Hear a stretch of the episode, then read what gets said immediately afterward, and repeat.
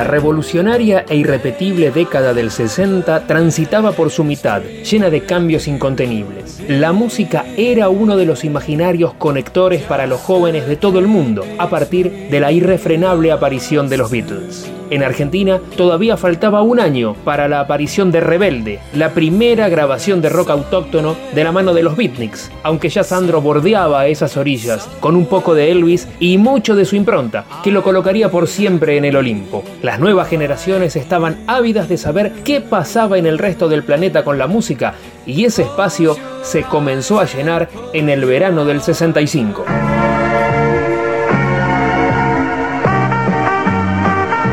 ¿Usted sabe por qué Modart es la empresa líder en moda masculina?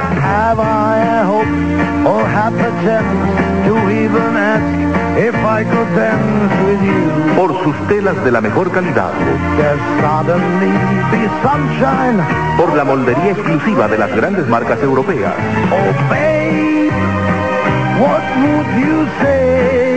Modart, empresa líder en moda masculina.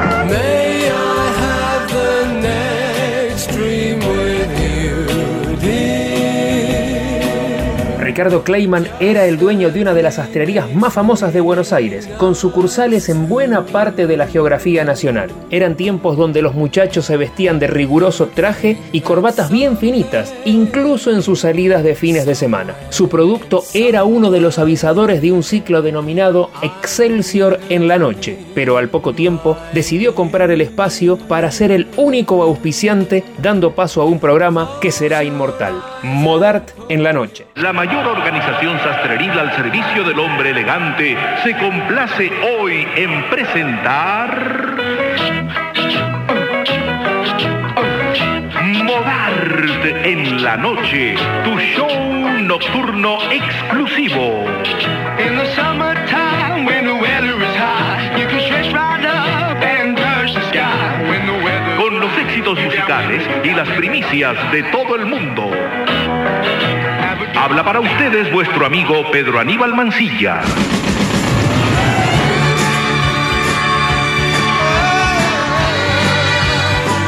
Kleiman tuvo la audacia de lanzarse a ese proyecto y la inteligencia de encontrar a quien le pondría su voz al envío, convirtiéndose ambos, programa y locutor, en un clásico indisoluble. Él era Pedro Aníbal Mancilla y vamos a escucharlo contando qué significó para él ser locutor y cómo hacía los avisos. Puedo hablar de mí, que es de quien más conozco, ¿no? Más que de cualquier otra persona en el mundo. Entonces pienso que la opinión es calificada, no estadísticamente representativa, por supuesto, pero sí calificada. Cuando decía un aviso, decía anchas, muy anchas, las corbatas de Modart.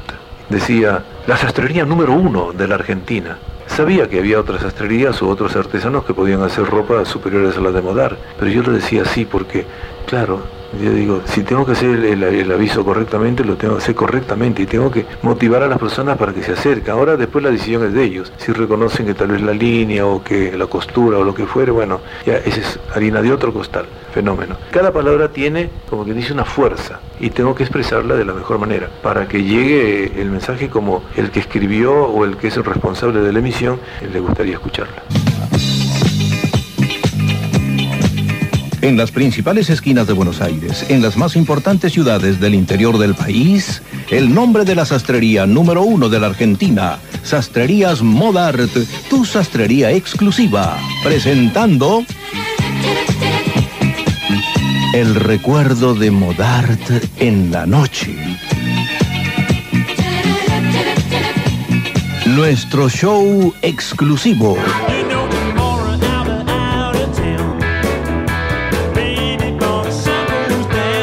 Había nacido en Perú y llegó a la Argentina en busca de su sueño de ser médico y poder estudiar en la UBA. Arribó en 1951 en un viaje extenuante que se inició en Arequipa, pasó por La Paz y La Quiaca, donde a bordo del ferrocarril llegó a la estación de retiro. Vivió en una pensión, hizo un poco de todo hasta que logró revalidar el título de locutor obtenido en su país. Trabajó en distintas radios hasta que conoció a Kleiman en un encuentro que él mismo recuerda. El señor Kleiman, el señor Mancilla, le digo mucho gusto, le digo así, ¿no?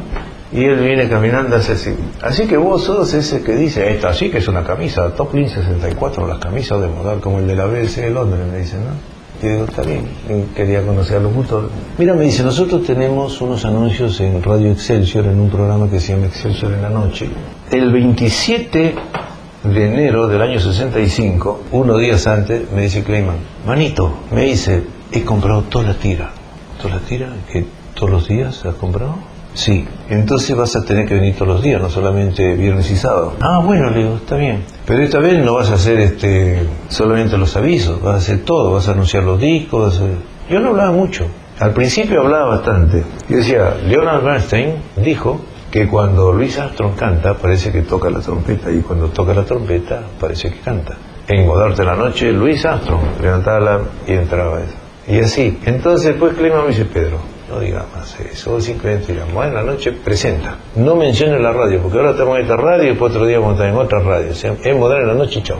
El programa creado y dirigido por Ricardo Kleiman.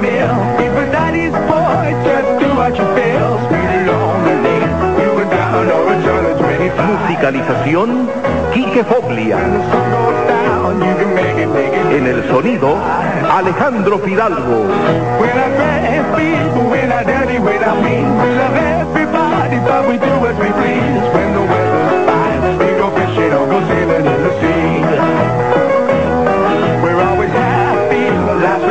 Coordinación General, Oscar Puchelago.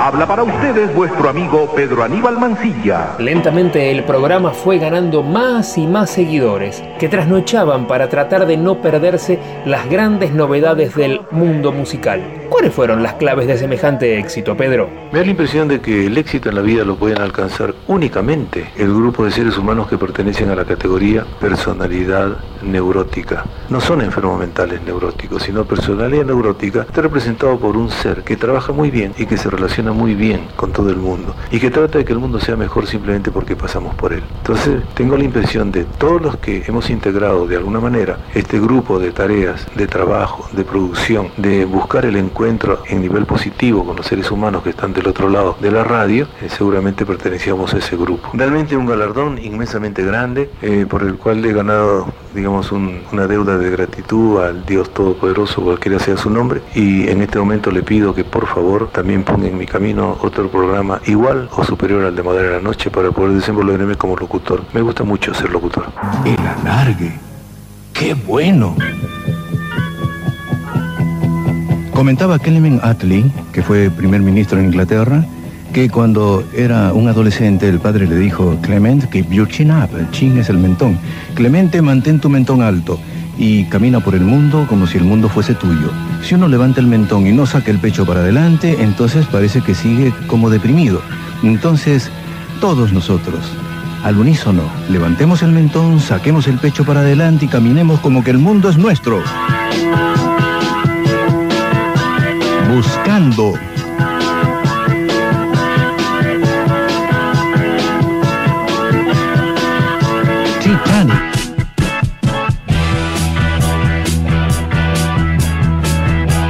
Programa cautivaba desde el inicio, porque era muy particular. Nadie quería perderse ni un minuto. Así evocaba el propio Mansilla el comienzo de Modart en la noche. Un capítulo muy especial de la historia de mi vida. Allá por el año 1965 se escuchaba cuando nace Modar en la noche, el comienzo de la programación.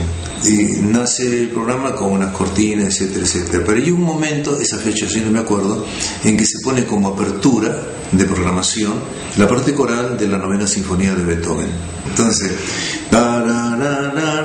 usé otro, otro acorde, otro, ot- otra nota, empecé en, en do o en re bemol, no sé, pero Do mayor y Re bemol es la misma nota, así que, bueno, más o menos decía así, ¿no?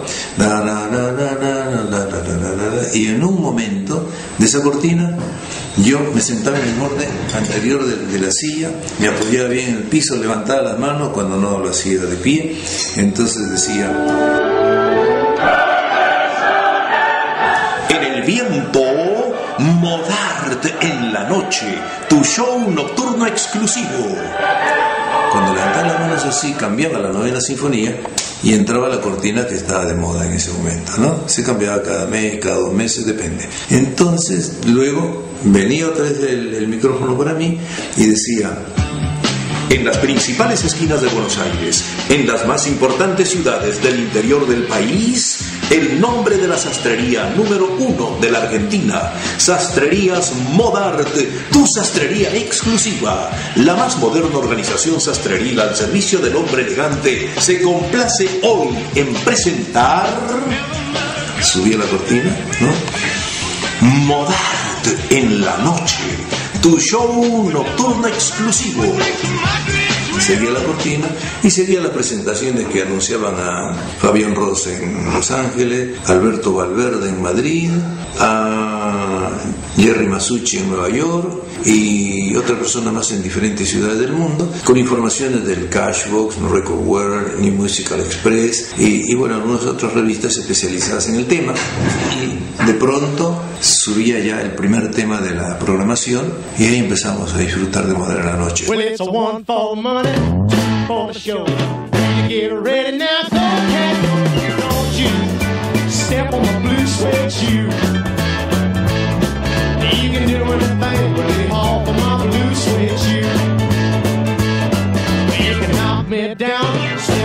my.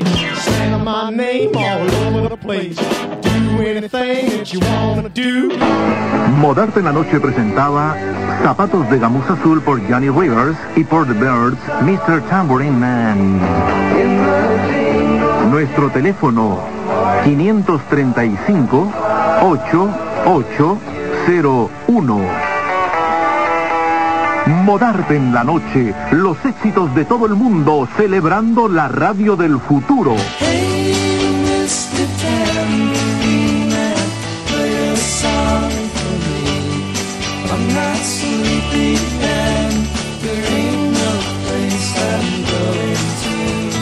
El horario, que comenzaba a las 22.30 y se extendía en buena parte de la madrugada, también tenía sus problemas para el conductor, porque el sueño a veces no perdonaba. Me dormía en el programa. Qué vergüenza. Ricardo sí, me dormía.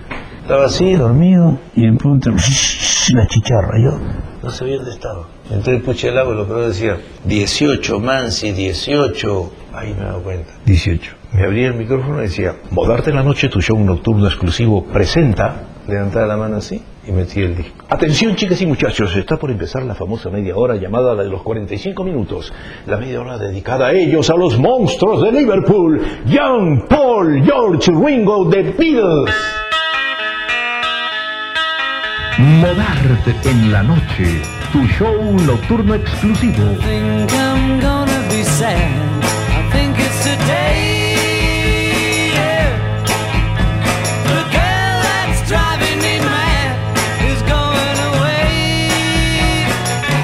Martin Bullich posee una de las mejores voces de Argentina desde hace varias décadas. Es imposible no reconocerlo con ese timbre y dicción tan particulares e inconfundibles. Para él, Modart en la noche significó un hito insoslayable en su vida. Y tengo el recuerdo ya cuando yo empecé a escuchar radio. Y me dormía escuchando el primer programa que yo tengo recuerdos de escucharlo con enorme placer, que era Modart en la noche. Lo conducía un locutor peruano, Pedro Aníbal Mancilla, así se presentaba él, y decía, en vez de en el aire, cuando el programa empezaba, decía, en el viento, Modart en la noche, tu show nocturno exclusivo a la vanguardia de la moda internacional.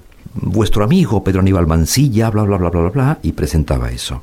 A mí me parecía admirable cómo lo conducía, la música que pasaban, lo que era la artística del programa, cómo lo manejaba él. Admiraba, entre otras cosas, su excelente pronunciación en inglés, a veces hasta un poco exagerada. Les hemos presentado, según el último número de la revista Cashbox, bla, bla, bla, I want to hold, bla, bla, bla. Y obviamente en una época en donde no había posibilidad de conseguir música importada, viniera de Estados Unidos, viniera de alguna ciudad europea, de Londres o de París, era maravilloso poder escuchar ese programa que te traía cuáles eran los hits europeos o norteamericanos, o de algún otro lado.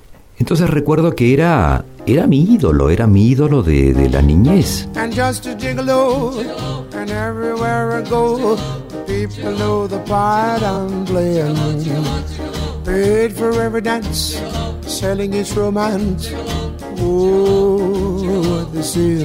¿Qué les pareció Luis Prima? Verdaderamente es, es un artista de gran relieve que merece todo el aplauso de todo el mundo y alrededores, por supuesto. Luis Prima grabó este tema en el año 1954, Just a Gigolo, y acompañó a Luis Prima a su esposa en el piano. Qué pensamiento para reflexionar, ¿no? Just a Gigolo. Un tema un poco triste en la letra, pero muy alegre en su expresión musical. Y todo el mundo cuando lo escucha parece que levanta su espíritu, alegra su corazón y se siente con la disposición suficiente para siempre triunfar en la vida, en cualquier, en cualquier proyecto en el que se embarque. ¿Por qué? Porque el entusiasmo es la característica número uno de los gerentes, gerentes generales, gerentes de área, gerentes. Pero, ¿quiénes son los gerentes? Todos somos gerentes. Y las chicas todas, y las damas en general, son todas gerentas. ¿De quién? De nuestra propia individualidad. Entonces tenemos que ser muy entusiastas. Así como cantó Luis Prima Ya se Gigoló, todos tenemos que cantar el himno a nuestra vida. Pero continuemos con esta música sin tantas reflexiones, tal vez un poco meditativas o filosóficas o como quiera que se llamen. Pero ayuda al ser humano a sentirse mejor en este estado de vida que queremos que sea paradisíaco para todo el mundo. Atención, Creedence Clearwater Revival, ¿me escuchan? ¿Están por ahí? Aquí, Creedence Clearwater Revival, Proud Mary, Orgullosa Mary.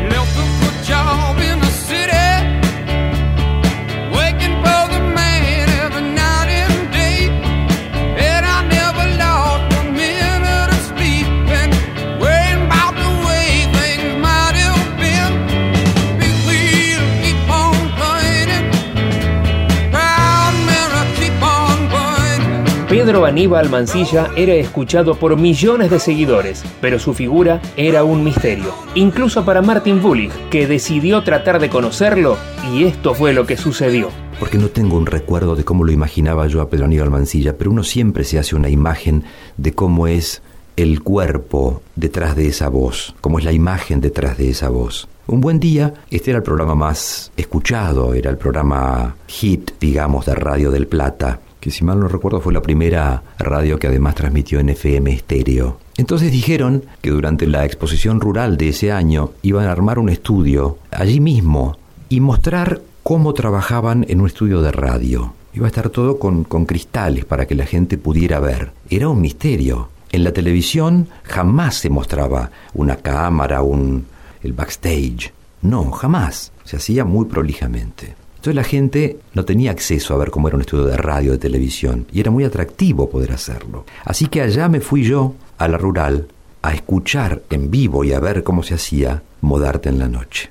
En un momento el estudio estaba, cuando yo me asomé, había unas, unas vallas que separaban como un metro del estudio para que la gente, supongo, no golpeara el cristal o algo por el estilo. Y entonces yo veía al operador que trabajaba, en el estudio en ese momento no había nadie, estaban pasando música, y al rato el tema iba terminando y de repente yo veo que alguien entra en el estudio. Y entra un ser morochito, con el pelo renegrido, con unos ojos medio saltones. No olvidé jamás su gesto, se llevó la mano derecha al, al, al pabellón de la oreja, como para que su voz, no sé si escuchársela mejor o qué, porque no estaba con auriculares. Se prendió la luz roja y dijo, les hemos presentado...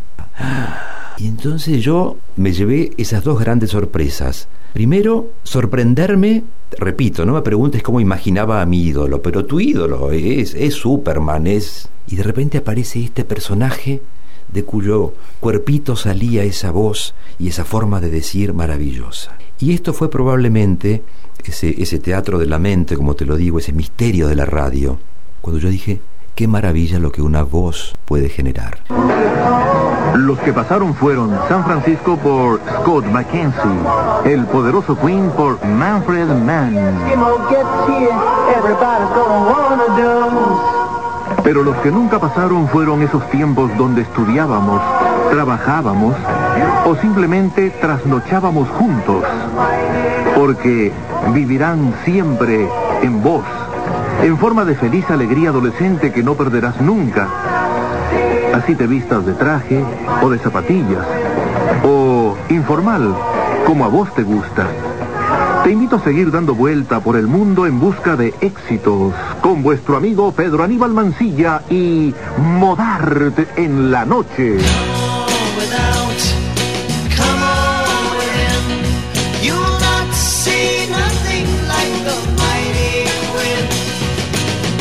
Freddy Fernández Golpe es historia viva de nuestra radio, por haber sido operador de los más grandes frente al micrófono. También se dio el gusto de estar en Modart en la noche, justo en los tiempos de cambios, cuando el programa pasó de emisora con el despertar de los años 70. Osvaldo Cuesta viene una tarde y me dice, Freddy, ¿vos te animarías a hacer este, Modart en la noche? Porque nos tenemos que tomar vacaciones, porque la radio iba, la radio iba a, a- a perder la licencia, o sea, iba a pasar a ser del Plata, y no se habían tomado vacaciones, entonces no, no- no había operadores que para cubrir ese turno. Entonces le dije, sí, no, no tengo ningún problema. Aparte, con Manito Mancilla y con Nucha Mengual. Y con Nucha no, no, no va a haber ningún problema. Bueno, y me divertí mucho haciendo como cinco meses. eh, no, mucho tiempo, porque era, era el final de la, de la radio, el final de, de Radio Libertad. O sea, creo que hice tres meses del 69 y dos meses en el 70. Me encantaba porque yo, Nucha, pobrecita, se dormía. Entonces yo le decía, Nucha, Nucha, anunciame tres discos y te pongo tres pegados y dormís un rato. Porque laburaba en el canal, laburaba no sé dónde más y llegaba a la trasnoche muerta. Ese fue el tiempo que hice Modarte. Yo cerré Radio Libertad, yo fui el último operador de Radio Libertad. Puse el gong para, y después a- arrancó del Plata. Cómo es la soledad, capaz de ver, calculado no está. Otra de las características de Modart en la noche era darle oportunidades a los nuevos grupos, que ya por ese tiempo crecían en todo el país con el espejo de los gatos. Uno de ellos fue el inigualable Almendra, que vivió una situación especial con Ricardo Kleiman, tal como lo evocaron dos de sus integrantes, Edelmiro Molinari y Rodolfo García. Todos nosotros escuchábamos a la noche, existía un programa de radio que se llamaba Modart en la noche, que lo producía, lo hacía Ricardo Kleiman. Y al fin y al cabo se dio de que los chicos lo invitaron a Ricardo a que venga a escuchar, eh, a, a que vengan a escucharnos, ¿no? A Almendra. Hasta que un día a la tarde para, para un auto así muy moderno en la puerta y era Clayman que venía acompañado por Amadeo Álvarez que era el cantante de un grupo de esa época que se llamaba Los In. Cuando terminó el ensayo el tipo dijo que le había encantado lo que había escuchado y que, que ella nos adelantó que íbamos a grabar un disco, que íbamos a hacer un, un disco simple. La ida al, al estudio era, fue muy importante porque nos puso en contacto con el mundo musical de acá de Buenos Aires, ¿no? El programa se mantuvo muchísimos años en el aire, casi el mismo tiempo que duraron las buenas ventas de la sastrería Modart, que supo ir adaptándose a los cambios en la moda. Mansilla tuvo éxito en cada proyecto que participó, incluso puñendo su voz a algunos personajes de la serie Antiojito y Antifaz. Su don de gente y su gran calidez lo hicieron un hombre querido y recordado por sus colegas. Su vida se apagó en 2018, pero su voz logró la eternidad, al igual que Modart en la noche, cumpliendo el paradigma de ser el uno para el otro.